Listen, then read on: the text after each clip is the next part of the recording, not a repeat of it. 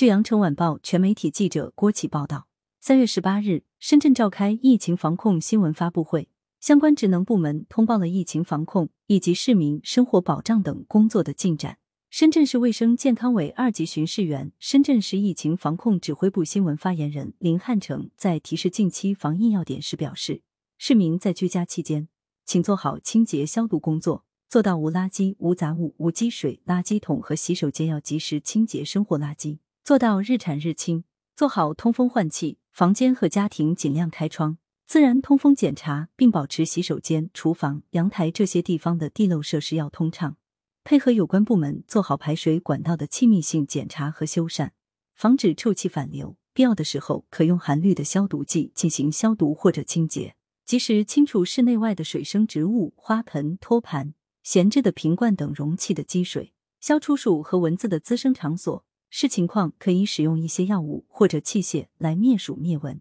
福田区副区长欧阳慧宇在会上表示，福田区根据疫情防控需要，对上沙塘堰村部分区域居民以家庭为单位异地集中健康监测十四天，目前居民转运安置过程正在有序进行。对老幼病残孕等需特殊关注人群，已组织专门力量提供个性化服务。居民的宠物也得到妥善安置，小型宠物可携带陪同。对于不能携带的宠物，启用宠物驿站进行免费托管。为让外卖骑手们有休息落脚地，福田区利用空置教室、室内球场和城市应急避难场所等空间，设立了十一个暖风加油站，覆盖全区十个街道，总共可容纳五百六十二名人员，提供标准化的食物、热水、洗手间、充电区、休息区和核酸检测。深圳市康宁医院院长刘铁榜说：“疫情之下，孩子、老人、女性有过心理精神障碍的部分人群易出现心理反应，包括紧张不安、提心吊胆、忐忑、焦虑、抑郁，